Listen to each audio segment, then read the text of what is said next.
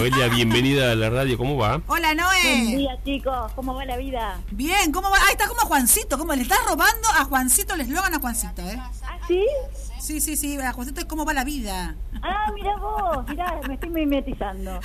¿Viste, viste? ¿Cómo andás, Noé? ¿Todo bien?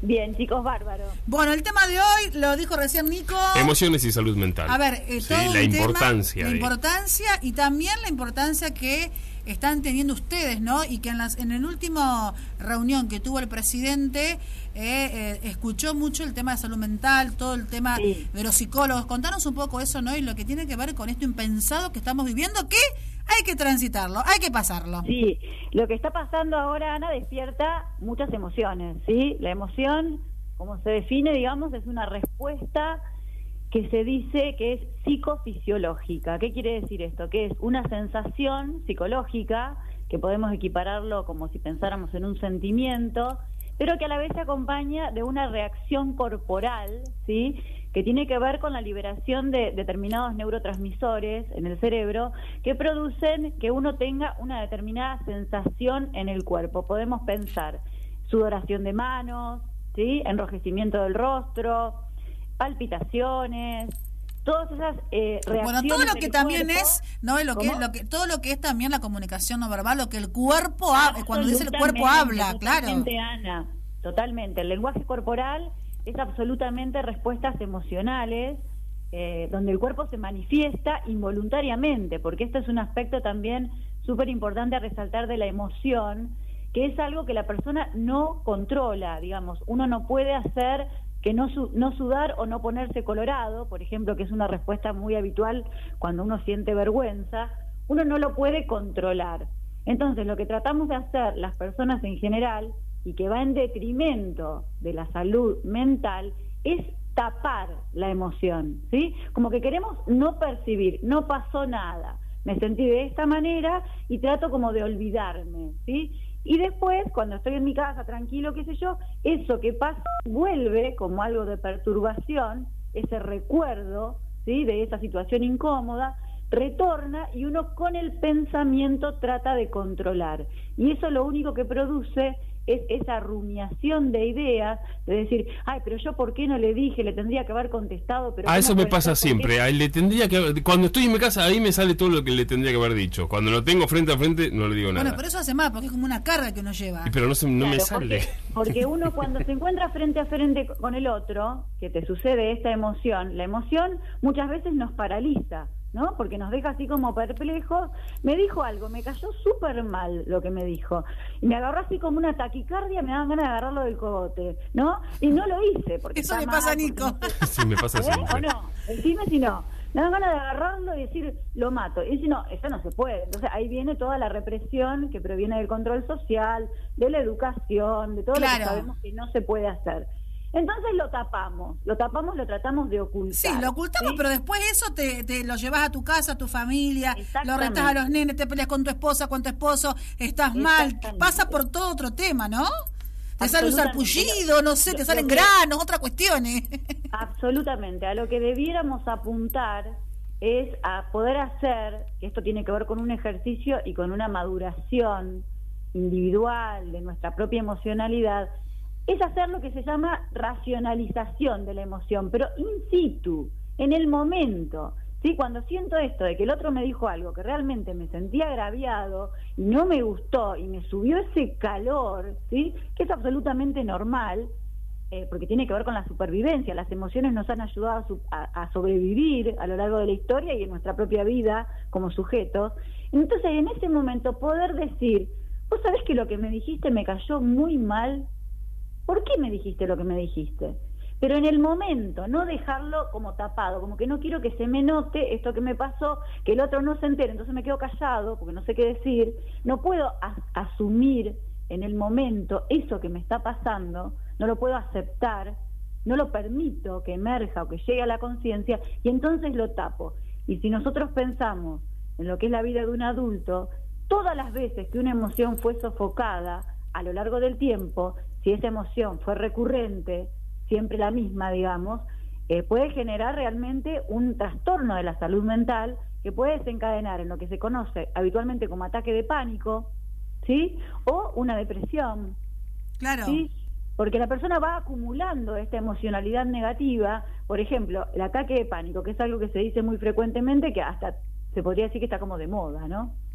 Que tiene que ver y también está la gente que dice, tengo un ataque de pánico, capaz que no es un ataque de pánico, ¿no? También volvemos un ataque de pánico, a la gente que se victimiza siempre, tengo ataque de pánico y capaz que no es eso. Capaz y también, que no es ataque de pánico, o sea, es como que se han puesto de moda con esto de las redes sociales, porque hay mucha información, porque uno lee muchas cosas, le llegan muchas cosas, como rápidamente ponerle un rótulo. Y capaz que es una situación circunstancial, derivada de algo muy puntual que te está ocurriendo, que tiene rápida resolución. Y cuando uno ya habla de un diagnóstico, una patología, tiene que ser algo de largo de larga data, ¿sí? que uno ya tiene como una seguridad de que eso se repite siempre de la misma manera. Pero para poner como, como por ejemplo, el ataque de pánico es esa sensación, a veces de ahogo, de palpitación, de que me voy a descomponer, de que me voy a desmayar, cuando, por ejemplo, me tengo que encontrar con otros, salir de mi casa, salir de mi espacio de seguridad. Y eso puede ser que sea emocionalidad de larga data que viene siendo tapada en relación con un hecho puntual histórico que quedó ahí en el olvido, como que ya está, ya pasó, pero como que la conciencia intenta siempre reparar siempre trata de volver sobre eso para remediarlo. Entonces cada vez que yo tengo que salir de mi casa me siento incómodo, porque una vez, hace muchos años, yo estaba saliendo de mi casa y me pasó X cosa que realmente me marcó. Pero después me olvidé, lo metí en la mochila de las emociones y lo vengo cargando, pero nunca más lo revisé. Para esto sirve una terapia, para uno ir a echar mano de eso que está atrás, guardadito, o como lo quieran visualizar, hondo, muy enterrado, ir a, ir a buscar eso, sacarlo a la luz, volverlo a mirar, entenderlo y de una vez y por todas desplazarlo, ¿sí? Para que no siga generando malestar. Porque todo lo que tiene que ver con las emociones, si bien hay emociones positivas, el amor es una emoción, netamente, ¿sí? El enamoramiento es una emoción, pero también son emociones el miedo, el dolor, la rabia, ¿sí? Y sus derivados, el asco, ¿sí? La tristeza. Pero las principales son miedo, dolor y rabia. Esas son como las tres que producen todas las demás. Y después tenemos lindas también, como por ejemplo el amor.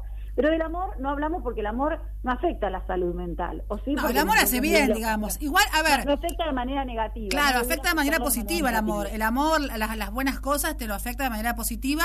Pero hoy decía Nico algo que él va a su casa, por ejemplo, y dice, ¿por qué no se lo dije? Digo, se lo puede decir después. Che, mira, ¿sabes qué me molestó tal cosa? A ver, te, lo mando, te mando un mensaje, te llamo, te puedo llamar. Se puede hacer eso, ¿no? Eh? Absolutamente, Ana. Eso es un signo de madurez y de adultez si hay algo que nos permite el discurso es retroceder. Son pocas las cosas en la vida donde uno puede volver para atrás, ¿sí? Porque como que la vida es lineal y siempre progresiva. Pero el discurso nos ofrece esa posibilidad de decirle al otro, cuando yo estoy calmado, cuando lo pude procesar, cuando me di cuenta, porque en situ no me di cuenta, no somos robots, no somos máquinas, y muchas veces no nos damos cuenta, nos damos cuenta después. Digo, che, pero este me dijo esto, la otra vez me dijo lo otro, ¿qué me quiere decir con esto y con aquello? ¿Por qué me habla así? No puede decir, ¿puedo hablar con vos un poquito? ¿Te acordás el otro día que me dijiste esto, después me dijiste lo otro? Yo lo interpreté para este lado. ¿Vos para qué lado me lo quisiste? Bueno, a ver, para, Nico, Nico, pues, ¿haces eso? Llegá a tu casa con bronca. No, no, pero lo voy a empezar a hacer. Pero voy a volver bueno, al lugar. Nos agarramos con Nico, que me mandó un mensaje, nos mandamos un mensaje. Nosotros, a ver, con Nico, salvo que sea de trabajo, no hablamos. Pero una vez sí, nos, creo que nos agarramos, que me dijiste, che, Ana, o yo también dijo, che, Nico, viste que son relaciones laborales, y por ahí creo que una tarde nos mandamos. vos escuchame, sí, algo pasó, hace unos meses, no sé, nos hemos agarrado. Hubo, una grieta, hubo una, grieta, y, pero a la tarde tuvimos esa adultez como debe pasar, che, Nico, escúchame una cosa, Ana. Y ahí empezamos, y, bien, pero digo, está bueno esto de de que no te quedes con esa bronca, que la gente haga lo mismo en la parte laboral, más que nada, que pasamos mucho tiempo, en la parte eh, sentimental también, en la parte de familia, de amistad, en todo lo que lleva a, la vida de una persona, ¿no es cierto, no Absolutamente, porque la vida es en vivo, yo siempre digo eso, la vida no es un grabado, la vida sucede y las emociones es algo que se presenta de manera espontánea, uno no puede planificar. Pero después, cuando si tenés la lucidez en el momento de poder decirlo, genial. Pero si no, después, cuando estás en tu casa, no te quedes pensando, rumiando Claro, es que si algo, algo te jode, te queda estás toda la semana bueno, Pero eso hace mal a las emociones. Vos presuponés que el otro quiso hacer tal cosa y capaz que nada que ver. Absolutamente, porque uno proyecta en el otro aquello más eh, fantaseado como fantasmático, ¿viste? decir, el otro quiso destruirme, básicamente. Y en realidad capaz que el otro ni se dio cuenta, no se enteró, o lo interpretó de otra manera. Pero esto también se relaciona con lo que hablamos eh, semanas anteriores, que hablábamos de la lucha de poder y del ego. Claro. Y como que uno no quiere quedar débil. ¿Viste? Porque uno sí dice, che, vos sabes que me sentí mal. Es como que uno cae en un lugar de vulnerabilidad. Y las personas en general como que intentan rehuir de eso. Y me parece que es un acto absolutamente eh, contrario, es un gesto de fortaleza. Yo creo que sí. Hay que, sacarlo de ese lugar de donde uno dice, che, vos sabés que quiero hablar por esto porque me sentí mal, uno entonces es débil. Al contrario, uno es fuerte de poder enfrentar una situación, llevársela al otro y querer aclarar. Y en la mayoría de los casos, cuando una relación atraviesa esa situación, de haber tenido una grieta, como ustedes dicen, y haber podido remendar la grieta, la relación crece. Y de manera contraria, la grieta se agiganta, cada vez se hace más ancha, porque a esa crisis, o mini crisis, o como le quieras llamar, se le van sumando otras y la grieta cada vez se hace más ancha y cuando te quieres dar cuenta ya es insalvable la distancia. Claro, ya después ya no hay forma, ya después llegamos a lo que dijimos la otra vez, esta lucha de poder, ¿no es cierto? De que yo tengo razón, de que vos tenés razón y a ver quién tiene razón. Y por ahí quizás con un llamadito, con un mensaje lindo o un audio, que ahora hablamos mucho por audio, que yo odio, pero bueno, podemos... Eh, sacarnos eso que tenemos adentro y como vos decís, el tema de las emociones, si vos te llevas eso, es como una carga que hacemos nosotros, porque después lo llevas a tu casa, a tu familia, te enojas por cualquier cosa, te pasa de todo, metes, metes la pata, no, no metes la pata, sino que haces por ahí todo mal, te pasan esas cuestiones y, y, la mente es, es, es, maravillosa en eso, ¿no? Como, como hace que, que cambiemos automáticamente. Sí, sí, sí, sí. Lo que sí es importante resaltar que nadie puede decir aquello que no registró. Si uno tiene una emoción desagradable y la, tapa, la sofoca y no quiere volver a pensar en eso porque le hace mal, entonces cada vez que viene eso parece que se quiere ir con otro tema y no, no se permite entender eso que pasó, de dónde vino, qué, qué te sucedió, cómo te sentiste. No lo vas a poder decir porque nadie puede comunicar aquello donde, que no ubicó palabras, ¿me entendés? La, la, emoción en sí no te deja palabras, te deja una sensación. Y si vos no, no haces el trabajito después, decís, che, pero ¿qué me pasó? ¿Por qué me sentí tan mal? ¿Qué fue? ¿De dónde vino la conversación? ¿Qué me dijo? ¿Qué me molestó? Y tratar de ubicar en uno las palabras para poder decir, no vas a poder decir nada y seguramente lo vas a dejar de costado. Entonces me parece como muy importante resaltar que cuando uno se siente mal, incómodo, enojado, frustrado, dolido, amenazado, lo que sea, poder recuperar después eso que pasó y entenderlo primero para uno y después para poder decírselo a la persona que esté implicada junto con uno. No si no hacemos ese laburo, no tenemos nada para decir. Es Te con el otro de nuevo y te dice, che, ¿qué tal? ¿Cómo estás? Bien. No le, ni, ni lo mirás a la cara. Claro, pero el, tema es hablarlo, es decirlo, es sacárselo y decirlo. decirlo es la única vía que tenemos para mostrar nuestra interioridad, claro, la palabra. A ver, no hay otra forma. Esto es la parte negativa. Vos dijiste que también hay cosas lindas y también está bueno decir o hacerse bien al otro eh, el tema del amor, el tema de la amistad. También está bueno em, hacer estas cosas buenas. Digo, vamos a lo negativo, que es cuando estamos enojados, todo, pero también si vos tenés ganas de hacer algo, o eh, no sé, qué sé yo, no se me ocurre nada, pero no sé, eh, mandar un regalo a un amigo, a una amiga, o a un familiar, o una sorpresa, tenés ganas de hacerlo por nada, no es por nada, pero tenés ganas, también lo que también te hace bien. Sin, sin lugar a dudas, porque eso también forma parte de lo que estamos hablando, que es emociones y salud mental. La salud también deriva de estos refuerzos positivos que recibimos de los otros, que a veces puede ser, como vos decís, un gesto, algo material, una atención, pero a veces es decir, che, qué lindo hacer cuando viniste y me diste ese abrazo, no sabes qué bien me hizo sentir. Yo estaba mal y vos viniste, me abrazaste y me quedé re bien. Y te agradezco un montón que vos hayas venido, bueno, ahora no se puede abrazar, pero digo, lo que sea que tiene que ver con un gesto del otro o con una palabra, un mensajito, y, y decirle al otro que eso que hizo nos hizo sentir bien, porque el otro también se siente bien con eso. Y así vamos haciendo como una bola de buenos sentimientos que nos benefician a todos. Ahora, no, esto, estos sentimientos, tanto el negativo como el positivo, me, me parece a mí, ¿no? A ver qué opina Nico, que me parece que han tomado más relieve en estos momentos que estamos de confinamiento. Sí, porque además estamos muy sensibles todos Sí. por esta Sí, situación. sí, llorás por cualquier cosa. ¿Qué, a ver, contanos, Nico, ¿por qué lloraste? No, no, pero no te pasa que pones una película que antes eh, Eh, no no, te hubiese provocado sí, un llanto es y ahora sí, terminas moqueando. Vos decís, "Pupa". A mí me pasó ayer que, que tuve un problemón bancario, eh, casi, lo voy a decir a la gente, casi una estafa bancaria, y me agarró un llanto increíble, pero yo creo que lloré por un montón de cosas. Que, que un mo- un montón de cosas. y- Aprovechaste a sacar. Claro, viste, puede ser que me pase eso. Casi te llamo a 9 de la noche, ¿eh? pero casi me estafan y digo, no puedo creer eh, que, que, que hay- que haya gente que haga esto, que, que aparte le seguí el juego, viste, porque uno lo sabe.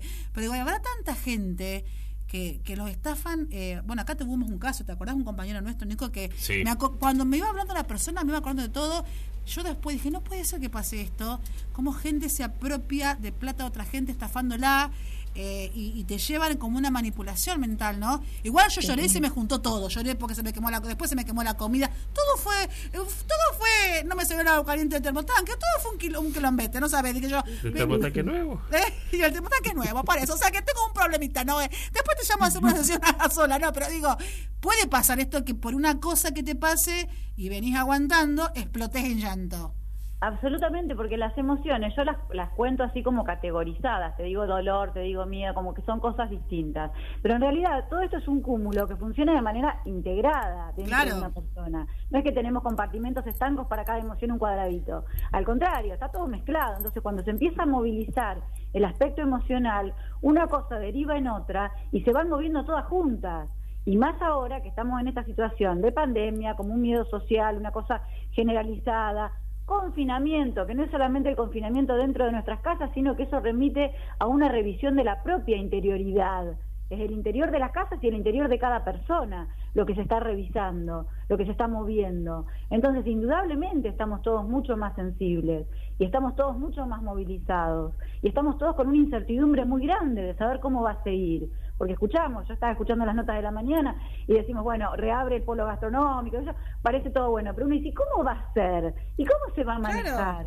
¿Sí? Y eso despierta toda una emocionalidad. Y lo que te pasó ayer hablando con esta persona, Ana, fue una sucesión de emociones, una tras otra. Ay, Primero la sorpresa, después el enojo, después que te- la Escuchame, se me desconfiguró el, te- el televisor, no, no puedo configurar el televisor, se me fueron todos los canales. Decía que me quedó Netflix, toda la parte de internet. Pero vos podés creer que no puedo configurar. Pero para mí es que, dije yo, me voy a bañar y sacarme todo esto que tengo. Me bañé y el agua me salía tibia. Dije yo, no puede ser, llovía torrencialmente. Dije yo, bueno, a ver, me baño como sea. Dije yo, me puse el pijama y me puse a ver Netflix, no me quedó otra. Digo, voy a contar hasta 20, silencié el teléfono, no respondía a nadie. Qué- me qué enojé con todo el problemática mundo. que es tu vida, Me enojé con todo el mundo, me enojé con. Sergio, con todo el mundo. complicada Mandé a to- mandé- no, no, pero a ver, eh, ¿sabes lo que más me dio bronca, Noé? El Decime. tema de la estafa bancaria. Ajá. Que yo la no, injusticia. la injusticia, porque a ver, yo, eh, yo- bueno, a ver, le mandé a Nico. eh, porque me pasó me pasó hasta la tardecita, ¿no, Nico? Te mandé. Sí. Digo, yo casi me estafan. A ver, y yo soy, por ahí nosotros estamos en el tema. Y hablamos de este, de este delito Claro, y te diste cuenta a tiempo. Me di Otra cuenta que me persona- decían, ¿estás cerca de un cajero? Sí, estoy en una cuadra de mi casa, digo yo. Me dice, bueno, anda al cajero. Y yo decía, le voy a seguir el juego. Le quise tomar el teléfono. Obviamente, cuando yo le dije de todo, que le seguía el juego, me cortó, yo seguía hablando sola como un loro. Claro. Eh, y lo llamo, obviamente habrán sacado el chip todo, pero digo yo, ¿cómo, esa, ¿cómo puede pasar que esa gente haya todo un sistema de mafias que estafen a mucha gente indefensa, a los jubilados, a gente que no está al tanto como nosotros, no con la noticia, que tranquilamente te pueden sacar todo? Es sí, increíble. aprovechándose también de esta misma vulnerabilidad de la que Claro. estamos hablando en la que estamos todos sujetos. sensibles, que desesperados por soluciones, que todo online, podés meter la pata y te pueden estafar y sacar todo. Increíble. Sí, o que tal vez tenés la mente ocupada en otras cosas, porque también esto ocurre con la emocionalidad que no está bien elaborada. Cuando uno tiene emociones que no las está trabajando o no las está viendo, es como si fuese la memoria de la computadora, ¿viste? Te ocupan una parte del disco duro. Tenés un espacio de memoria ocupada por esto que te está perturbando. Entonces haces muchas cosas automáticamente o sin pensarlas bien, porque en realidad tenés eso de perturbación que te está, que te te está molestando.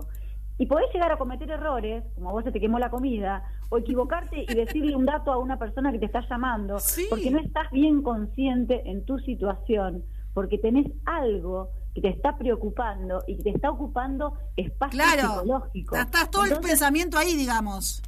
Claro, totalmente. Entonces la importancia de poder eliminar todos estos temas de la manera que sea, yo siempre digo, la terapia es una forma, pero hay otras, cada uno tiene que encontrar el modo que le hace bien, para poder todo esto, que es emocionalidades negativas, eh, apartarlas de la conciencia, elaborarlas de una vez y para siempre, y a partir de ahí, teniendo todo el espacio psicológico o mental libre, poder hacer uso pleno de nuestra libertad y de nuestra potencialidad como individuos para amar, para trabajar, para ganar plata, para lo que cada uno quiera, pero no tener eso ahí que está ocupando espacio y que lo acarreamos años, décadas, una vida entera, casi sin registrarlo. Lo importante entonces sería eh, tratar de detectarlo en el momento y responderlo o hacerle saber a la otra persona que te pusiste incómodo y si no si no lo detectas en el momento lo, lo, haces después. Eh, tratar de sacarlo, no guardarlo. Lo, ideal es en el momento. Claro, en el momento es lo ideal. pero bueno, si sos medio así lenteja como yo, lo haces desde tu casa cuando llegas. Lo bueno es hacerlo, es expresarlo. Claro, que no, no, no, no, que no pase como que no pasó nada. Eh, el, tema es no hacer de cuenta que no me pasó nada, no querer engañarme a mí mismo y querer hacer de cuenta que no pasó nada. No mentirse a uno mismo. Uno sabe cuando algo le preocupó, cuando algo le molestó, cuando algo lo enojó. No hacer de eso como que no pasó nada, porque tengo que seguir y seguir y seguir tipo máquina, sino parar, parar, detenerse, registrar, que quiere decir revisarse adentro y encontrar causas o motivos que nos lo expliquen primero a nosotros. Y si hay un canal de diálogo con el otro y el otro quiere escuchar, porque a veces no le interesa, decirlo. Pero primero, y lo más importante, tener un diálogo con nosotros mismos. Para poder tener una vida saludable en términos de, la, de lo que tiene que ver con la salud mental.